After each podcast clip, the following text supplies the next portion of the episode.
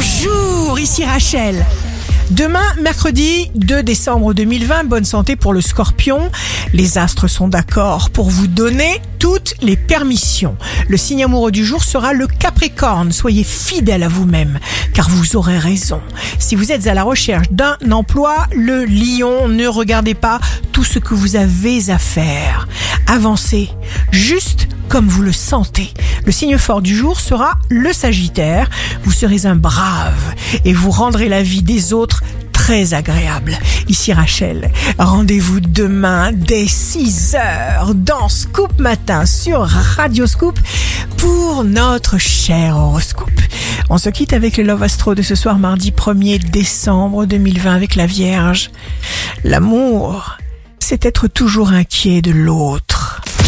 Tendance astro de Rachel sur radioscope.com et application mobile Radioscope.